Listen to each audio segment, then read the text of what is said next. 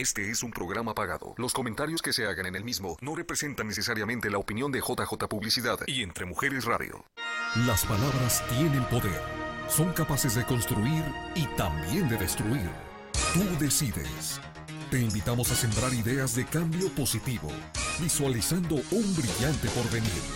Creer y crear éxito. Con la periodista, conferencista, life coach y escritora Mirna Pineda. Comenzamos.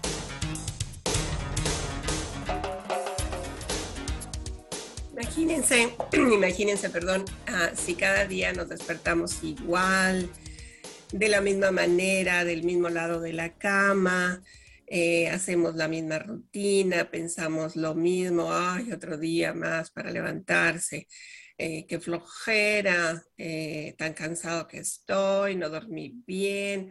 Y empezamos con una serie de quejas, ¿no? Porque ese parece el deporte nacional en todo, en todo el planeta, la queja, la queja por todo lo que no nos sale bien, por lo que eh, alguien me ganó la idea, me, atacan de risa esas, esas, cosas cuando dicen me ganó la idea, o sea, alguien se movió más rápido, nada más, pero bueno. Imagínense si todos los días hacemos esta rutina de estarnos quejando y de, de menospreciar realmente lo que tenemos y de quedarnos en esa zona cómoda, como me dijo el otro día una persona, es que estaba cómoda y ahorita se está divorciando. Fíjense qué tan cómoda estaba, ¿no? Esa falsa sensación de, que están cómodos en algún lugar. Y, y eso nos lleva como consecuencia a seguir generando ideas y pensamientos de mediocridad. ¿Sí? Y hay mediocres emocionales, hombres y mujeres, ¿ok? No es nada más, lo, ay, es que son los hombres, no, hombres y mujeres. Tenemos patrones de comportamiento que nos hacen que nos ubiquemos en esa parte de la mediocridad emocional, que es que tiene consecuencias horrorosas, ¿eh?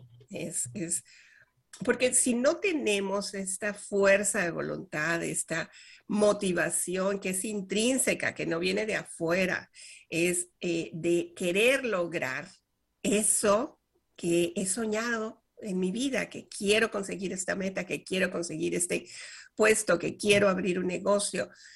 Para poderlo lograr, no hace falta solamente la buena voluntad, hace falta poner la vida en eso que se quiere lograr. Hace unos días, creo que ya les había comentado, vi un documental de em, este Bruce Jenner cuando era, cuando era varón antes de transitar a, su, a la etapa en la que ahora está, de, creo que se llama Kaylin, Jenner. Y Bruce era un super atleta.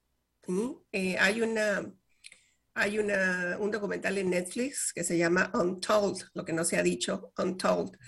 Y súper recomendable si quieren enterarse de, cómo, para mí el documental me abrió muchas, muchas, ah, muchas nuevas ideas, ¿no? Y la que me quedó muy, muy clara fue que em, Bruce estaba entrenando para... Em, entrenaba él solo, o sea, no, no, no, eh, no tenía entrenadores, no era famoso, era, él dice ayer en el documental, era nadie, sí, era un don nadie. Entonces nadie se fijaba en él. Y él, por su esfuerzo, por, por eh, porque era muy atlético y porque era, eh, él encontró en la, la parte de, de, socializar y de brillar, en que encontró que podía, se sentía bien con eso, ¿no? Y entrenaba, entrenaba, entrenaba, pero impresionantemente. Llegó, calificó a unas Olimpiadas y em, en ese transcurso, ahí está, ahí está, cuando, cuando está en las Olimpiadas y cuando, ahora que ya transitó a otra etapa en su vida, ¿no?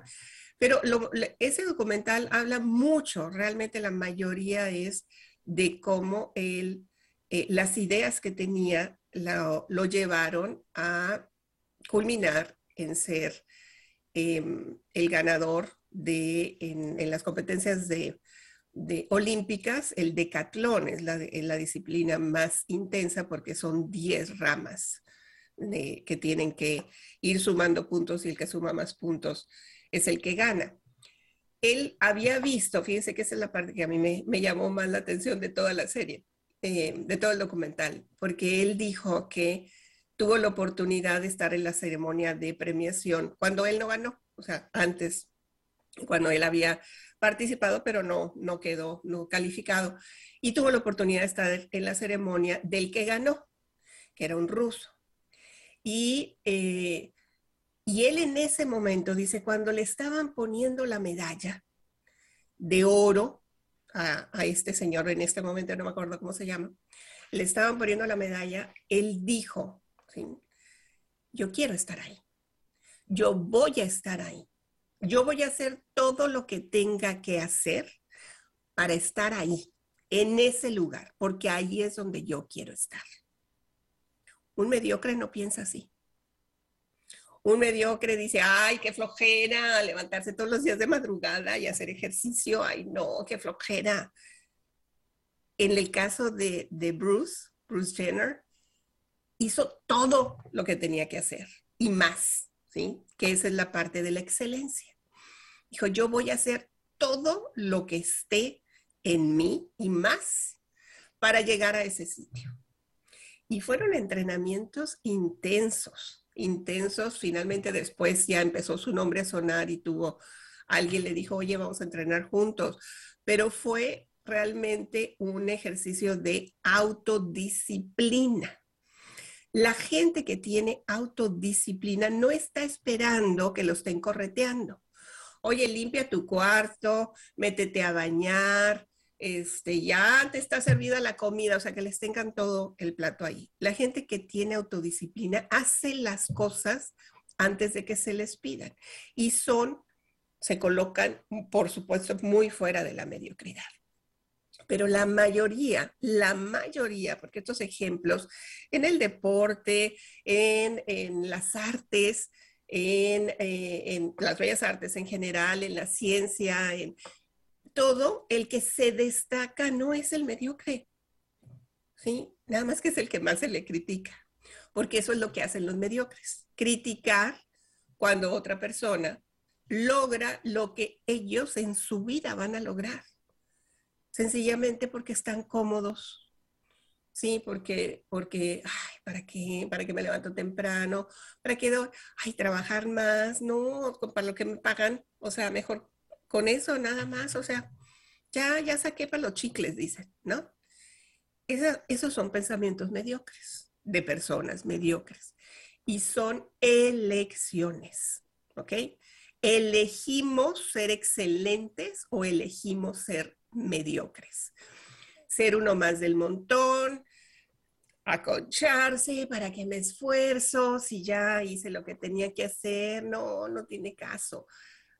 Por eso es que son muy pocos, muy pocos realmente los que están en otro nivel, ¿sí? en otro nivel de pensamiento, de resultados y de acciones. ¿Qué es sencillo? ¿Cambiar estas ideas? No. Primero vamos a identificar quiénes son los mediocres, ¿sí? ¿Cómo se, cómo se, ay, perdón, tenía abierto el volumen aquí. Vamos a identificar los que se distinguen, ¿sí? De, la mediocridad, eh, porque son, más bien los que se distinguen porque son mediocres, ¿ok? Los que dicen, los que andan en campaña permanente, porque hacen proselitismo, es muy, muy interesante esto, porque la gente que es conchuda, que es mediocre, que es comodina, quiere fans, quiere seguidores, ¿sí? Quiere convertirse hasta en un influencer porque pues, si yo ni trabajo, o sea, yo hago poquito y mira, mira cómo estoy, o sea, buena onda, ¿no? Las realidades son otras, acuérdense que lo que sale en redes no necesariamente es verdad, pero están así como allegándose, haciendo campaña y diciéndole a otras personas, no, no te la quiebres. O sea, de todas maneras te van a pagar lo mismo. No te la quiebres, haz como que trabajas. Haz como que haces la tarea, ¿sí? Andan en campaña convenciendo a los demás que lo que por lo menos yo así crecí en la cultura del esfuerzo, no vale la pena. No vale, porque ¿para qué te esfuerzas si no, no, te lo van a reconocer? El objetivo no es que te lo reconozcan, es que tú te reconozcas las habilidades, los valores, las cualidades, los dones, los talentos que tienes y los aproveches y los compartas, porque de eso se trata la vida. No se trata de que te anden dando reconocimientos y premios, que son muy buenos, sí, qué bueno, porque trascendió en la excelencia, pero no es la búsqueda del reconocimiento lo que nos debe de mover, sino la satisfacción de decir, yes, lo logré, que fue en el documental de Bruce Jenner, cuando él llega a esa parte donde gana la medalla de oro en el decatlón en las Olimpiadas, fue cumplir su sueño, cumplir la meta que se había puesto y que le costó trabajo. Muchos se quedaron en el camino porque no pusieron el extra. Eso es lo que significa ser extraordinario, ¿sabes? Poner un extra, dar más. Y eso es lo que no están dispuestos a hacer los mediocres, los y las mediocres. Hacen como que hacen y, a los de, y, y lo grave es que andan ahí en campaña permanente para que otras personas también digan, ay, sí es cierto, ¿verdad? ¿Para qué trabajo tanto? Si ni me, ni me lo van a reconocer. No trabajamos para que nos reconozcan, trabajamos para compartir habilidades, dones, talentos que aporten a la evolución de la humanidad, de la comunidad, de la familia, de mi familia, de mi casa y de mí mismo. Porque si todos los días estamos en piloto automático viviendo así como un día tras otro, tras otro, tras otro, y no exploramos nada nuevo, ahí estamos envejeciendo, gacho, o sea, súper mal, ay, qué fea palabra me salió, pero gacho es así como muy malo. Entonces, ¿para qué se, hace ese esfuerzo para probarnos a nosotros mismos? No es para probarle nada a nadie, ¿ok? Eh, es para probarnos a nosotros que lo podemos hacer que, valemos, que somos talentosos y que podemos superar lo que hicimos antes para ser mejores de lo que fuimos ayer. Esa es la meta de hoy. Ser mejor que lo que hice ayer. Hacer las cosas mejor que como lo hice ayer. Alcanzar un nivel superior al que tenía ayer. Porque lo que ya pasó se quedó en el pasado y es historia. Es lo que tengo hoy. ¿Qué es lo que voy a hacer en este día? ¿Ok? Otra de las cualidades que tienen los, los mediocres es que siempre se están quejando. Ay, son del club de la lágrima perpetua, les digo yo. De todo se quejan. Que se hace calor. Ay, no, no voy a salir ahora porque está tremendamente caliente. Y créanme que ahora, ahora que estoy en California, ayer y antier fueron los primeros días que hizo calor y es, y es una oleada de calor, que yo sentí el calor, pues y hay una oleada de calor en toda, en toda California, que quienes están en Arizona pues ya estamos acostumbrados, ¿no? Porque toda la vida ha hecho un montón de calor. Pero en, en ciudades de California de repente 116 grados Fahrenheit, que no sé, deben de ser como unos 47, 48 centígrados, esos son hechos extraordinarios. Pero cuando la gente constantemente, no porque vengan días extraordinarios de calor, sino constantemente se está quejando de los precios, del marido, de los hijos, de eh, el planeta, de la política, o sea, y no son capaces de encontrar algo bueno en una persona, ni siquiera en sí mismos. Esas son los que tienen pensamientos de mediocridad, los que son emocionalmente mediocres, porque encuentran la queja en todo.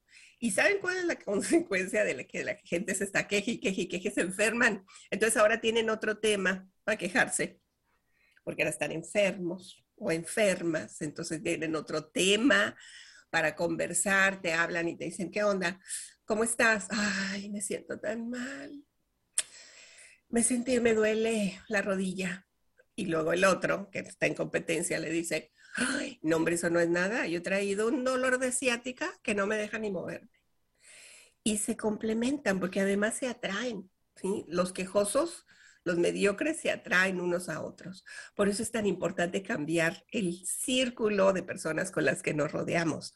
Es importante encontrar em, esos, esas figuras a las que podemos seguir, no porque son influencers, sino porque son verdaderos roles, roles, desempeñan roles de excelencia en sus vidas. Y no quiere decir que sean perfectos, sencillamente hacen las cosas en excelencia, se exceden de lo que los demás esperan de ellos.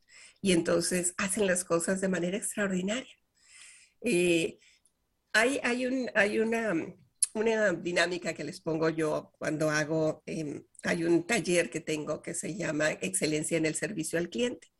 Y en algunas ocasiones pongo un ejemplo de eh, cuando vamos a un restaurante eh, como clientes, ¿sí? ¿Qué nos agrada? ¿Qué nos agrada del de lugar a donde vamos? Pues puede ser las instalaciones, están lindas, están limpias. Puede ser que la comida sea muy buena, pero lo que más nos agrada es cómo nos tratan, ¿sí? Que nos trate bien eh, la persona que nos asigna la mesa, que nos trate bien el mesero o la mesera. Pero yo les pregunto regularmente, ¿y cómo tratas tú a los que te brindan servicio? Y ahí es así como, ¿cómo? Eso no lo había pensado. Porque la excelencia en el servicio no depende, no es unilateral, es de los dos lados. Y cuando tú te portas amable con alguien y le preguntas cómo estás y lees, por ejemplo, su nombre, la mayoría trae el nombre, los meseros traen su nombre aquí, y le dices, hola Joe, es, ¿cómo fue tu día? ¿Cómo estás? El servicio cambia porque no es solamente el que des una propina, una buena propina, es que seas amable. Y exigimos servicio, que nos traten bien, pero no necesariamente estamos dispuestos a tratar bien a quienes nos brindan el servicio. Solamente para que lo piensen, porque ah, hay, esa, eh, hay esa idea de, que no me atendió bien, me voy a poner una queja, le voy a poner tache, le voy a poner una estrellita nada más en la, en la revisión, porque todo es queja, queja, queja, queja. En lugar de exaltar, bueno, puede haber habido cosas que no son tan, tan excelentes, hay otras que se llaman zonas de oportunidad o áreas de oportunidad en términos de negocio cuando se pueden mejorar algunas cosas, pero eh, aquí lo importante es cuál, cuál es mi actitud, si es una actitud mediocre voy a estar encontrando los defectos en cualquier cosa. En el servicio, en la comida, en que traía un pelo parado, el mesero, en que la, carne estaba más cruda de lo que yo la pedí, es encontrar la queja, queja, queja, queja. Pero traspásenlo ahora, trasládenlo, perdón, a la familia, ¿sí? Eh, en lugar de ver lo positivo dentro de la familia, la tendencia es estar criticando y juzgando lo que no nos gusta. Y eso, eso es mediocridad emocional. Cuando no somos capaces de reconocer los valores, las virtudes, los méritos de otras personas. Ahora, si ya lo saben ahora, en este momento, y quieren hacer la diferencia, manden textos, escriban cartas, díganlo, aprecio mucho el trabajo que haces y cómo provees en la casa. Te amo al esposo, al papá. Eh, mm, me encanta que estás desenvolviéndote en lo que tú quieres. Eh, te quiero mucho. Estoy tan orgullosa de ti, a los hijos, ¿sí? Yo es una costumbre que tengo hoy en la mañana, les mandé a mis hijas algo así. Eh, me falta mi marido. Ahí se, se lo voy a dar al rato. A ver, alguien comentó algo, no sé quién. Noemí dice, ¿cuánta razón tienes? Me espantan las personas que siempre están en la quejadera. sí, la quejadera, ese es buen término. Em, me drenan las energías. Ay, sí, sí, sí, sí, son especialistas, sí, en mal les preguntas cómo estás y te saltan todo el recetario médico y todas las pastillas que se toman y todo lo que van a necesitar más adelante y ¿Y eso qué? ¿En qué nos llena y nos aporta y nos edifica? ¿sí? Generalmente, las personas que tienen esta condición, que es que la queja perpetua, eh, están buscando llamar la atención. Pero lo pueden hacer, llamar la atención una vez, o dos veces, o tres veces, pero cuando se vuelve crónico, cuando la queja es continua, no, no, o sea, las otras personas no son sus terapistas, ni sus psicólogos, ni sus consejeros. La persona que tiene que resolver la situación de enfermedad es la que tiene la enfermedad, no, no son los demás. Y ay, yo sé, porque, porque luego dicen, ay, entonces ya no te voy a platicar nada. No, si es de queja, no. A menos que me vayan a pagar la, la cita, ¿sí? Ahí sí. O sea, si hacemos una sesión de coaching, listo, hacemos la sesión de coaching y tiene un costo. Pero si se trata nada más de, hola, ¿cómo estás? Oye, déjame decirte todo lo mal que me ha ido, no. Ahí sí, no porque todos tenemos nuestras propias batallas, todos tenemos nuestros propios momentos, nuestras necesidades, nuestros dolores, nuestras heridas, como para andar cargando las heridas de los demás, a menos de que seamos, que a eso nos dediquemos y que haya un intercambio financiero, ¿sí? Te estoy brindando un servicio, ahí sí. Pero cuando nada más tenemos un, vamos a un lugar, a un café, a una reunión, y lo que estamos oyendo es el chisme, la queja, la crítica, eh, de toda la gente que, que, no, que no se compromete, ¿sí? que espera que los demás hagan cosas, pero ellos no hacen por sí mismos, es una elección quedarse ahí. Es una elección quedarse eh, con esas personas. ¿sí? ¿Y qué tal, qué dice? ¿Y qué tal los amarranavajas? Que son, son mediocres también. Gracias, Gloria Elvira. Son mediocres, porque te voy a decir qué es lo que sucede. Son mediocres emocionales. Porque lo que sucede con ellos es que como están peleados con la vida, porque la vida según ellos no ha sido justa y no los trata bien y tienen mala suerte y ahí hagan lo que hagan, cosa que no es cierta, porque la gente que sí hace cambios primero en su pensamiento encuentra otros resultados. Pero generalmente el mediocre emocional o, la persona mediocre emocional, no, no estoy hablando de hombres, sí, estoy hablando de personas, busca eh, amarrar navajas, como dijo muy bien mi querida colega y, amiga Gloria Elvira Biebrich, que está en, Sonora, un beso para ti, es, eh, están tan frustrados con su propia vida, con sus propios resultados, que no les parece justo que los demás les vaya bien, ¿sí? Se sienten ofendidos, ¿sí? Qué feo es eso, porque tienen, y ahí va la palabra más fea de todas, tienen envidia los que andan amarrando navajas, y esto no lo digo yo, es algo psicológico, ¿sí? Es, un, pueden buscar ahí en Google. Em, los que andan amarrando navajas y peleándose con todo el mundo y haciéndoselas como que las saben de todas, todas, están, sienten tanta envidia por el resultado y el éxito que pueden tener otras personas, que lo que hacen es hacer alianzas con otros que están igual para hacer movimientos, para hacer quejas, para hacer, eh, para quitar a esa persona que llegó a tal lugar por lo que haya sido. Y eso es tan fácil de ver, eh, mi querida eh, este, Gloria Elvira, cuando entras a leer comentarios de personas. Yo, yo, yo ya, ahora ya ni a por si no tengo algo bueno que decir, yo mejor no digo nada, ¿ok? Ser no digo nada, no escribo nada, no digo nada. si no, pongo corazones o digo algo lindo. Pero si voy a entrar a amarrar navajas, ¿sí? Quiere decir que yo, que tocaron un botón dentro de mí, que se llama envidia, ¿sí? Y entonces sale todo el... ¿sí? todo, todo mi coraje, todo mi, mi sentimiento de fracaso, sale todo la negrura de dentro de mí, porque esa es la envidia. La envidia trastoca las fibras más sensibles del ser humano y nos cambia hasta de color. La envidia nos cambia la, todo, todo, y se siente, ¿sí? Se siente cuando alguien, y esta vieja hija de la tiznada, que al cabo son falsas, pues las pagó, tuvo el valor de írselas a poner. A mí me da mucha risa cuando dicen así, es que son falsas. Pues las pagó, o alguien se las pagó, yo no sé, o las pagó esa persona lo que sale de la boca es envidia y por eso andan amarrando navajas de, criticar y de juzgar lo que otras personas hacen o tienen. De verdad, o sea, si es un ejercicio lo que queremos hacer, hagamos el ejercicio de siempre hablar en positivo, de siempre hablar cosas buenas. Y si no me va a salir una cosa buena de la boca, Si en la mente ya estoy pensando, hmm, se lo ha de haber comprado el querido, ¿no? Pues sí, que al cabo ella que puede, por eso anda haciendo lo que anda haciendo, o sea, el chisme, ¿no?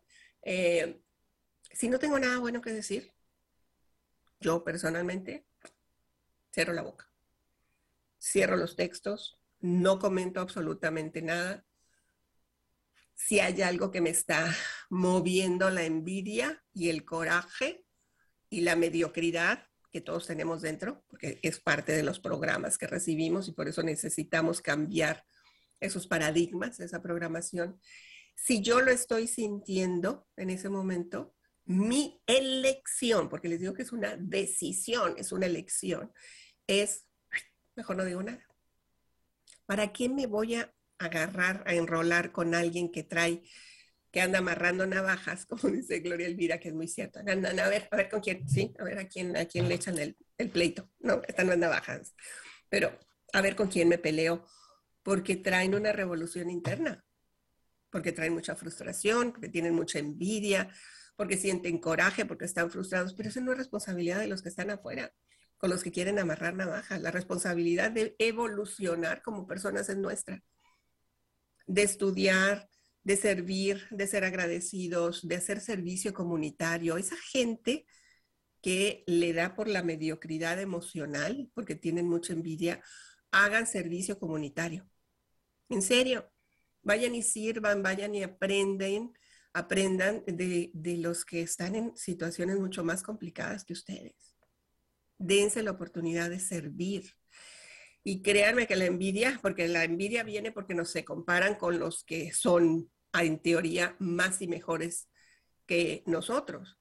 Pero ¿qué tal los que tienen menos, los que hacen menos, los que no tienen las mismas oportunidades que hemos tenido nosotros? También es importante, ¿no? Compararnos también ahí.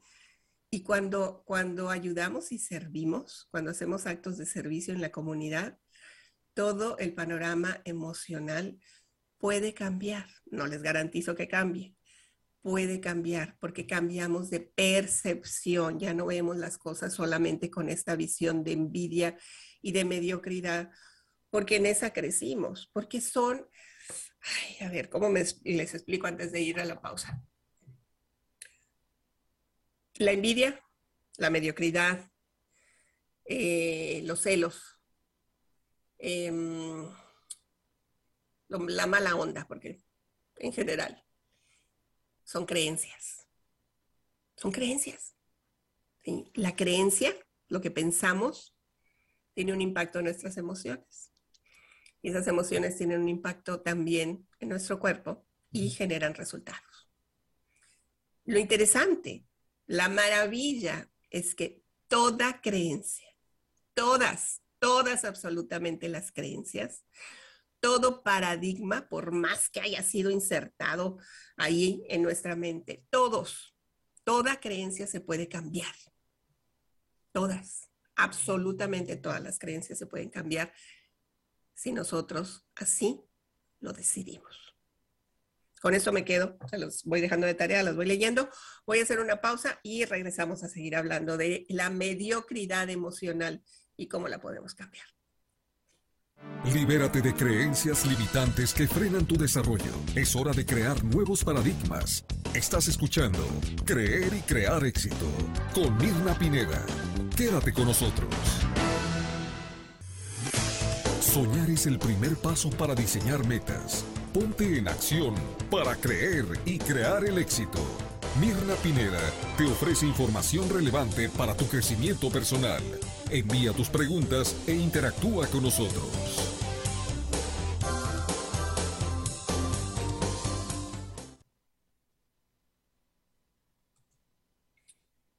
Estoy viendo algunos de sus eh, comentarios. Eh, gracias, gracias. A ver.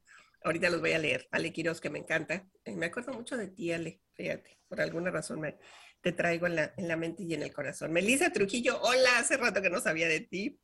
Eh, Noemí Feliciano dice algo bien interesante. Dice, me he dado cuenta de eso y he tomado la opción de quedarme callada y crear una distancia prudente. Me supongo que es en cuanto a lo que comentamos de cuando hay un círculo de personas que solamente chismean, que solamente critican, que, solamente están juzgando lo que los demás tienen y que no aportan, realmente no aportan a, la evolución, ¿sí? A hacer algo diferente, porque ¿de qué sirve el, chisme? O sea, si, si me va a ayudar a educarme, si me va a hacer algo productivo, pero si va a ser hablar mal de alguien, además a quien yo aprecio, pues mejor no mejor no. Y, a la hora, nadie nos está pidiendo la opinión, ¿sí? Si, si, en, si en Facebook o en Instagram o lo que sea, hay alguien eh, que, pregunta, este, el otro día yo contesté una y fue muy interesante lo que pasó en la red, en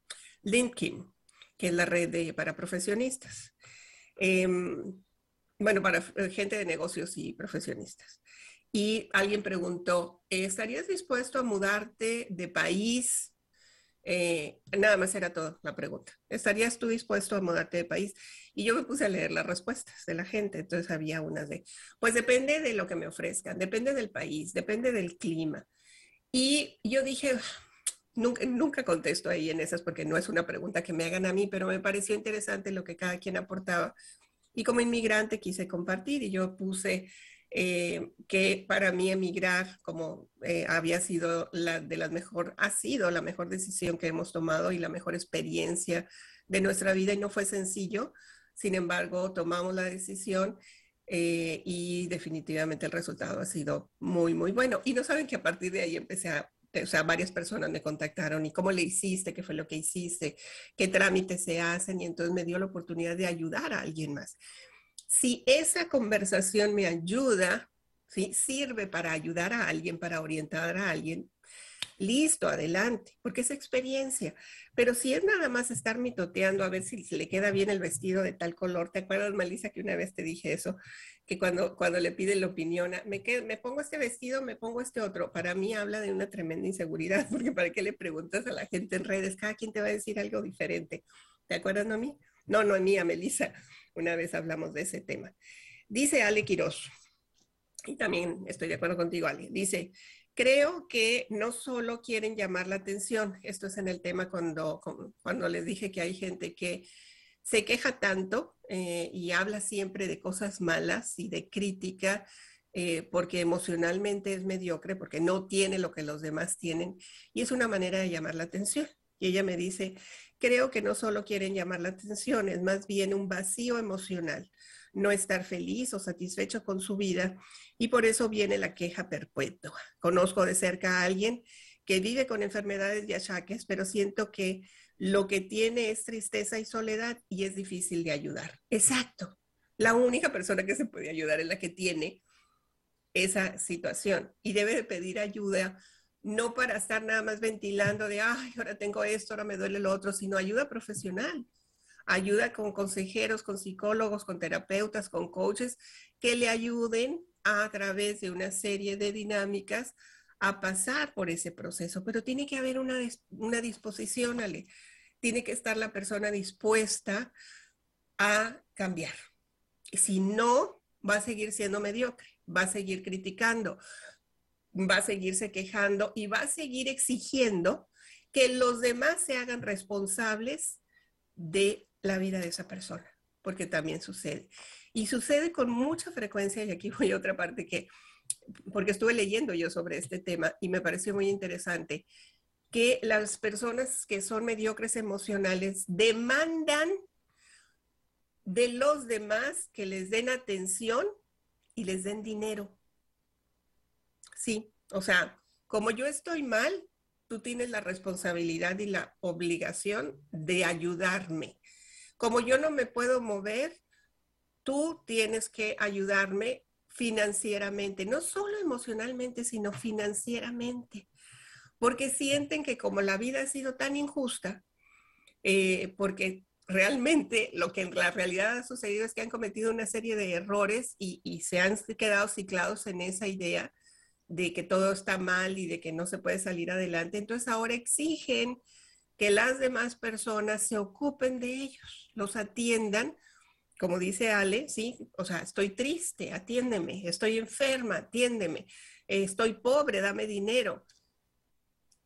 y se acostumbran. Se acostumbran a la mediocridad y se acostumbran a que haya alguien, porque siempre hay, porque hay almas muy generosas, que les va a estar echando la mano. ¿Y saben qué hace con, en el caso de los mediocres emocionales? Pues hacen concha, ¿sí? Hacen concha porque pues alguien me va a resolver. Y eso sucede desde la infancia, ¿ok?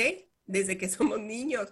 Porque a ver, si yo no me levanto, si yo no hago la cama, si no tiendo la cama cuando salga, y al regreso de la, de la escuela, ¿quién ya está limpia el cuarto? Porque alguien lo hizo. Y eso se forma un hábito. Eh, no, no he comido, ¿qué hay de comer? ¿Qué me vas a hacer de comer? Se hace un hábito, se hace una dependencia o codependencia, dependiendo si es de las dos partes.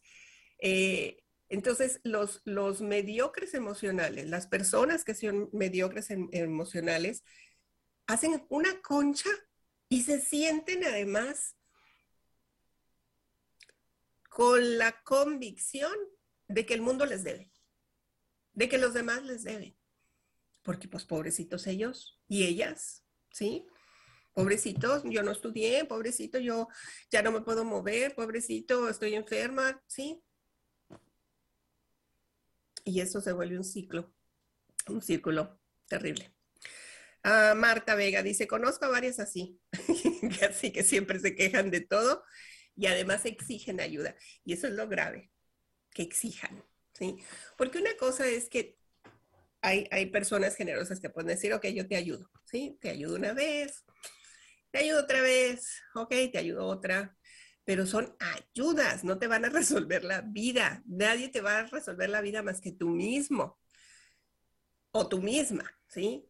Y luego eh, hacen tanto ese patrón de victimitis, a mí se me hace de lo más grave que hay, que la gente se sienta víctima una y otra y otra vez, y es pobrecita yo, el mundo me debe, que luego exigen, ¿sí? Y se enojan. Además, se enojan cuando ya no les das ayuda.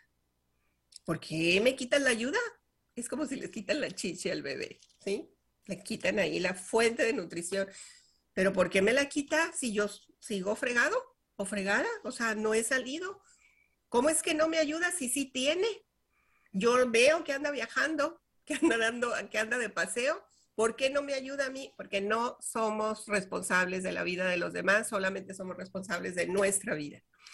Y nosotros tenemos los que no, honestamente yo no, no, no creo haber entrado y espero no haber entrado en un momento de mi vida así en este círculo de victimitis de pobrecita yo la vida me enseñó muy rápido otras cosas, a exigirle a los demás que se hagan responsables de los resultados que, que las personas mediocres tienen. El resultado que tenemos es, es consecuencia de las decisiones que tomamos. Tan sencillo como eso. Y si asumimos esa responsabilidad, evolucionamos. Si nos quedamos en el mismo rollo de pobrecito yo, mira cómo me trata la vida, qué mal me va, me tienen que dar porque yo ya les di y yo hice todo por ellos. Hay mamás que les da por ese lado. Yo que te cuidé, tanto que te di, tanto que te crié y tanto que te apapaché y así me pagas. Pues se fue la decisión. Sí, es más, era nuestra responsabilidad. Cuando nuestros hijos son pequeños, nuestra responsabilidad es darles un techo donde vivir, darles alimentación, educarlos emocionalmente y que vayan a la escuela. Esa es una responsabilidad. Pero echarles en cara a la gente, yo todo lo que te di, mira si me pagas algo. Ándale, ¿cómo se llama esta señora? ¿Cómo se llama? ¿Cómo se llama? La doña Lucha? Lucha, ¿verdad?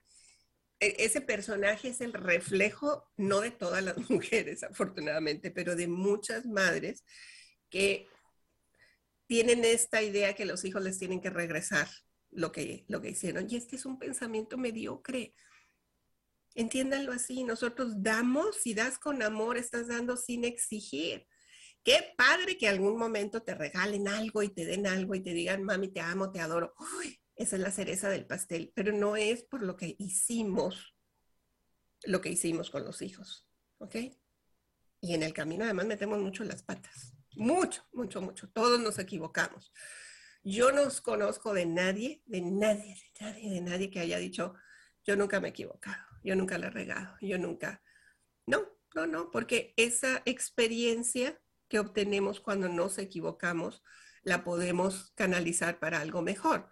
Pero si nos quedamos solamente en, ay, la regué, ay, me lastimaron, ay, me dolió, ay, me hicieron esto, ay, mis papás no me dieron, ay, mis papás no me querían, ay, mis papás me maltrataron. Eso pasó hace 30, 40 años y siguen con lo mismo.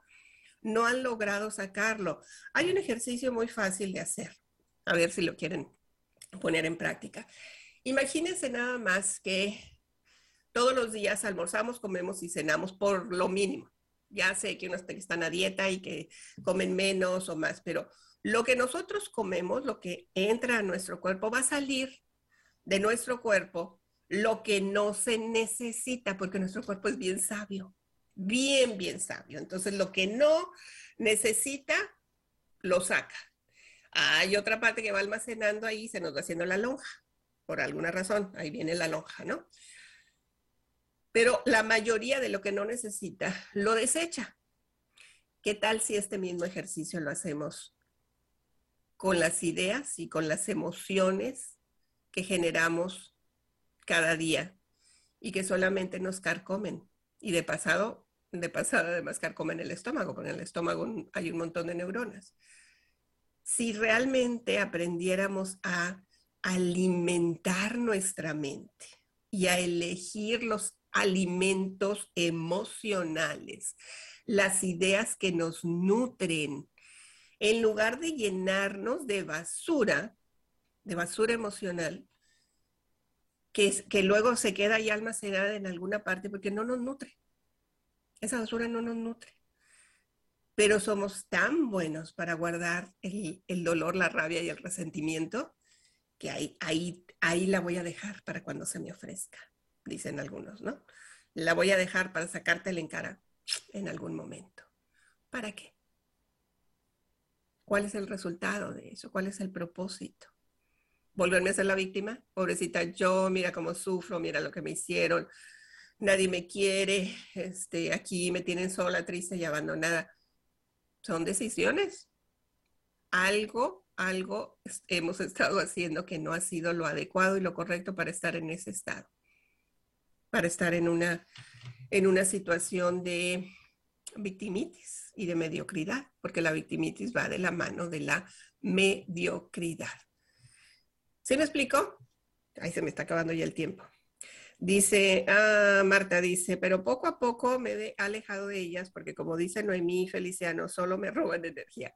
Sí, hay que cambiar de amistades si no son, miren las, amistades que, la familia ni modo, y ahí está en el paquete, o sea, llegamos allí a esa familia y no es como, no, a mí no me gusta mi hermano, mejor cámbiamelo, ¿no? No, a mí la hermana esa, no, mejor cámbienmela por la hermana de mi vecina. no, pues eso no lo podemos hacer, pero las amistades sí. Y las verdaderas amistades son las que aportan para nuestro desarrollo mental emocional y físico, porque algunas estaban con nosotros a hacer ejercicio, ¿no? Eh, con esas hay que quedarnos, pero las que no, que, que, están solamente en la crítica, en, la, en el quejumbrismo, en la victimitis y en la mediocridad, si no están dispuestas a hacer cambios en su vida, cambia tú. ¿Sí? Marta y Marta lo está haciendo. Cambia tú. Cambiemos nosotros si no es esa... Mire, el otro día le estaba diciendo a mi esposo, cuando, cuando nos mudamos acá a California, yo venía así como, ¡Ah! vengo encantada y feliz, no saben cómo he estado disfrutando esta etapa. Pero en un principio, a mí me pasó ya como al mes de que nos mudamos, dije, ay, no conozco a nadie aquí, no conozco a nadie, necesito conocer a alguien, porque yo soy mucho de hacer amistades, ¿no? Y entonces eh, surgió eh, que Humberto conocía a una persona y bueno, hicimos una amistad maravillosa con una pareja que ya son, eh, ellos ya se retiraron del trabajo y andan viajando y andan, hacen ejercicio y se van de hiking. Entonces me encantó, me encantó esa parte. Y al principio cuando yo llegué tenía esta sensación de, ay, necesito salir más, necesito conocer gente. Pues ahora les digo con el corazón en la mano que no, no necesito conocer gente estoy tan a gusto así, así, o sea, he conocido gente, eh, se han abierto oportunidades, ha habido, pero ya no fue una necesidad. Cuando yo le quité la palabra de necesito conocer gente, necesito hacer amistades, cuando le quité esa palabra, porque es una palabra y es una creencia, cuando la hice de lado, he disfrutado cada caminada que doy, a los lugares que nos hemos disfrutado muchísimo como pareja, hemos aprendido mucho como pareja, estamos en otra eh, etapa de nuestras vidas, y, pero fue una decisión personal de quitar esa carga que venía de la mano de una sola palabra. Necesito conocer gente. Pues no, o sea, la gente que va llegando, bienvenida será, pero no como una necesidad. Y fui consciente de eso. En el momento que lo hice consciente de que era mi necesidad porque vengo de una costumbre de hacer amistades a donde quiera que voy, y yo realmente necesito conocer, pues si van llegando, qué padre, pero no como necesidad, ¿sí me explico? Y esa es la parte que nos ayuda a hacer cambios, porque si no puedo quedarme yo todo así con sentimiento de, nadie me quiere, no conozco a nadie, me siento sola aquí, no, o sea, yo me entretengo con un montón de cosas, no necesito estar rodeada de personas, elijo y decido con quién estar, pero no como una necesidad, y eso, nos, eso a mí me quitó, lo saben, una carga enorme, y estoy encantada. Y no puedo creer que ya tengo nueve meses, casi nueve meses viviendo acá y ha sido maravilloso. Y dice mi marido que no me quiero ir. Pues no, la verdad no, ahorita no me quiero ir. Pero bueno, este es otro tema. humillar a los demás. Retomo lo que dijo, lo que dijo em, Gloria Elvira en una parte del programa. Dijo, ¿y qué pasa con los que amarran navajas? Los que amarran navajas, que tienen envidia, que tienen complejos de inferioridad, que tienen em, situaciones de, aceptar su conformismo, tienen la tendencia a humillar a los demás, porque esa es la única forma que conocen, porque es muy posible que a ellos los hayan humillado. Y ellos creen que esa es la forma en la que se deben de hacer las cosas. Aún no han aprendido que no, tú no necesitas humillar a nadie, para salir adelante. Y eso, ojo, porque la mayoría de las que están aquí conmigo son mamás, son mujeres mamás. Ah, eso incluye a los hijos. Ponerlos en evidencia, eh, humillarlos delante de sus amigos, decirles cosas hirientes, o sea, que, nosotros creemos que son para, es que es por su bien, no, o sea, por su bien no de decirle enfrente de los amiguitos, eres un cochino marrano atascado, mira cómo tienes el cuarto. Eso no le ayuda. Esas conversaciones son en privado.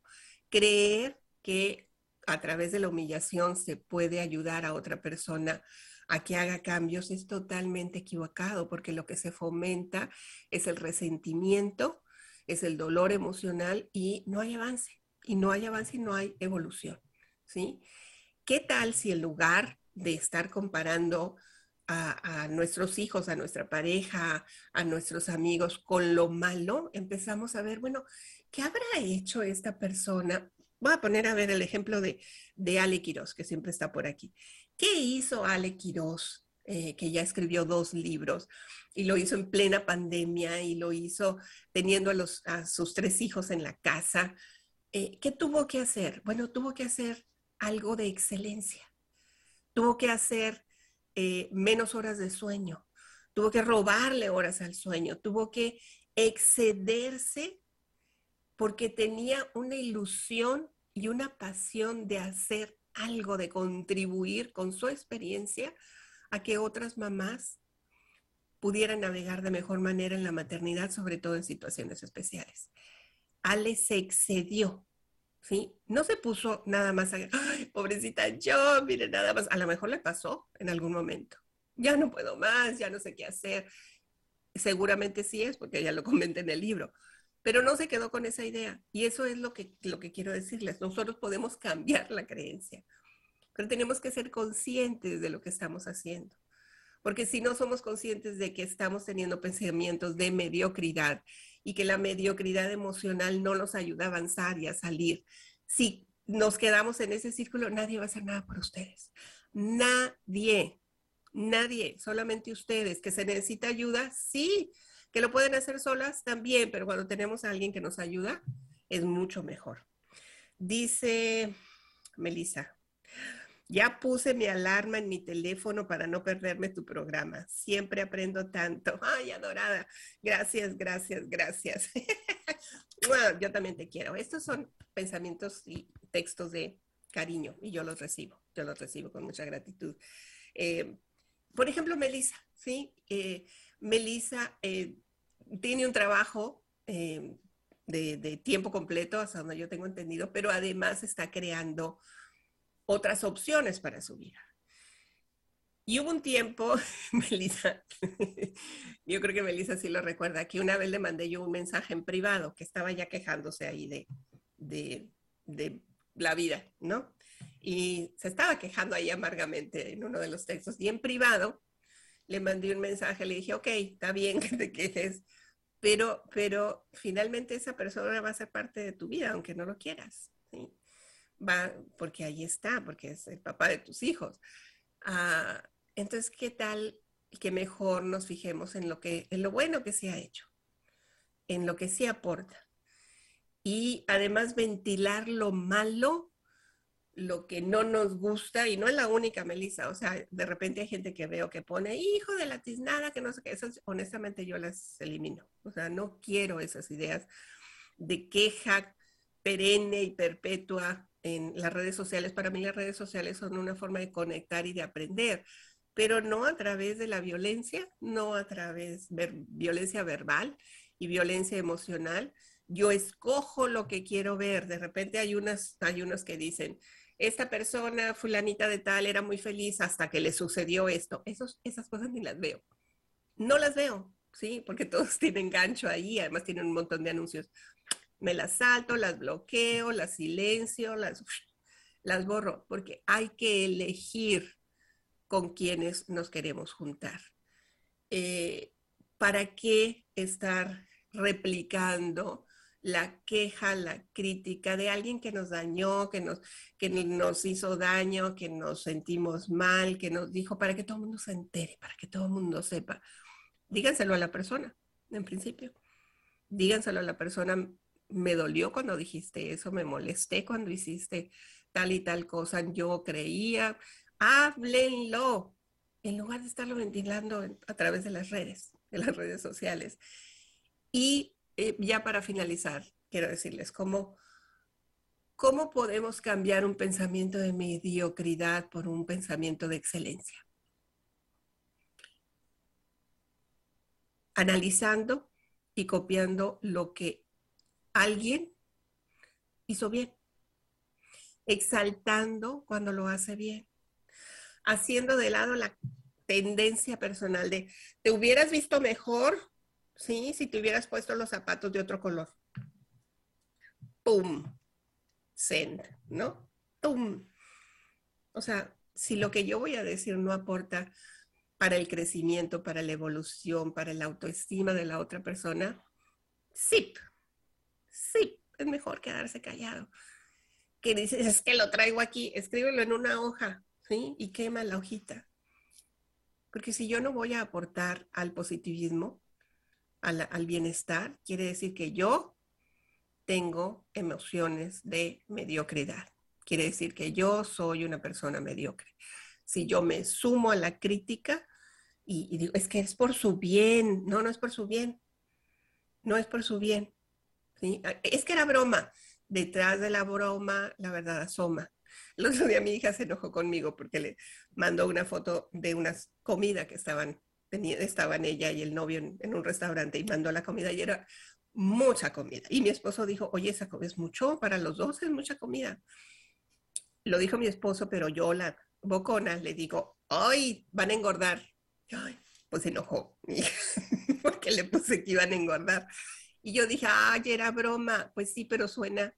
Y después le dije, sorry. Sí, porque yo, yo lo dije como de broma y me puso un dedito así nada más para abajo. ¡Ping! Fue todo lo que me dijo. Porque estaban comiendo, sí, y yo, y yo queriéndolas hacer la chistosa. No, no, no. y, y sí me equivoqué. Y lo reconozco, me equivoqué. Si yo tengo ese comentario, pues lo comentamos mi esposo y yo y punto. O sea, ay, se lo habrán comido todo, ¿sí? It's not my business. No es mi negocio, no es mi asunto, no me incumbe. Si yo me sumo a la crítica, si yo me sumo a, a, ser malvado, maldoso, a amarrar navajas, a sentir envidia, quiere decir que tengo que sanar, quiere decir que tengo que hacer trabajo personal porque hay dolores emocionales que todavía están ahí y que necesito trabajar conmigo misma. Dice Melissa, siempre estaré agradecida con ese mensaje que me cambió la vida de una forma tan positiva. Adorada, yo hasta miedo me da cuando les digo cosas así porque también pueden decir es no es tu asunto, ¿sí? Pero cuando lo hacen público y cuando son personas públicas, hay cosas que podemos mejorar porque la gente nos sigue, nos cree. Eh, dice, sí, fulanita lo dijo, eh, a lo mejor es cierto, no digo que sea totalmente cierto, pero a lo mejor es cierto. Entonces, seamos realmente eh, agentes de cambio. Hagamos de lado la mediocridad emocional, revisando nuestras palabras y nuestros pensamientos y cultivando en una dinámica diaria, en principio hablarnos con palabras bonitas a nosotros mismos, a decirnos que somos maravillosos. Yo ahora traigo una frase que estoy diciendo, que digo, soy mejor de lo que era antes. Soy mejor, ¿sí? Soy mucho mejor persona de lo que era antes. Antes, no sé, ayer, ¿sí? Pero soy mejor persona de lo que era antes. Sé más de lo que... Cuando publico ya vi que me pusieron un montón de likes en una foto de hace 30 años, pues obviamente físicamente he evolucionado y he cambiado, pero emocionalmente soy mejor que antes. Estoy totalmente convencida de eso soy más tolerante, no quiere decir que no se me salga el tapón, pero soy más tolerante, soy más generosa y sobre todo soy más agradecida, soy mejor que antes. Y cuando lo digo hasta escalofrío me da. Porque si yo me considero a mí misma mejor que la versión que yo ya había hecho, eso aplica para todas las personas que están a mi alrededor. Todos podemos ser mejores que antes, a menos que elijan la mediocridad. Y esa es una decisión personal. Con eso llego al final, les agradezco muchísimo que hayan estado eh, conmigo. Ah, y esa es la foto, mira, tú sí sabes. Esa foto fue hace 28 años, 1994, si no me equivoco.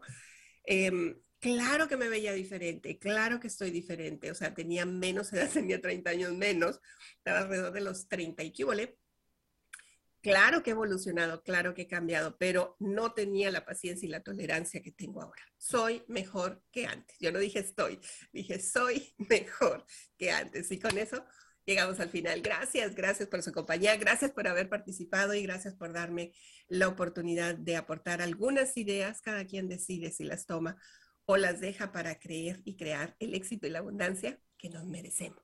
Hasta la próxima. Abre la mente a nuevas posibilidades de desarrollo. La herramienta más poderosa de transformación personal es tu mente. Cuando tú cambias, cambia todo a tu alrededor. Es tiempo de cambiar y actuar para creer y crear el éxito que mereces. Agradecemos profundamente tu compañía.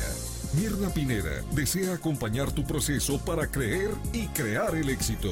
Te esperamos la próxima semana, aquí por entremujeresradio.net.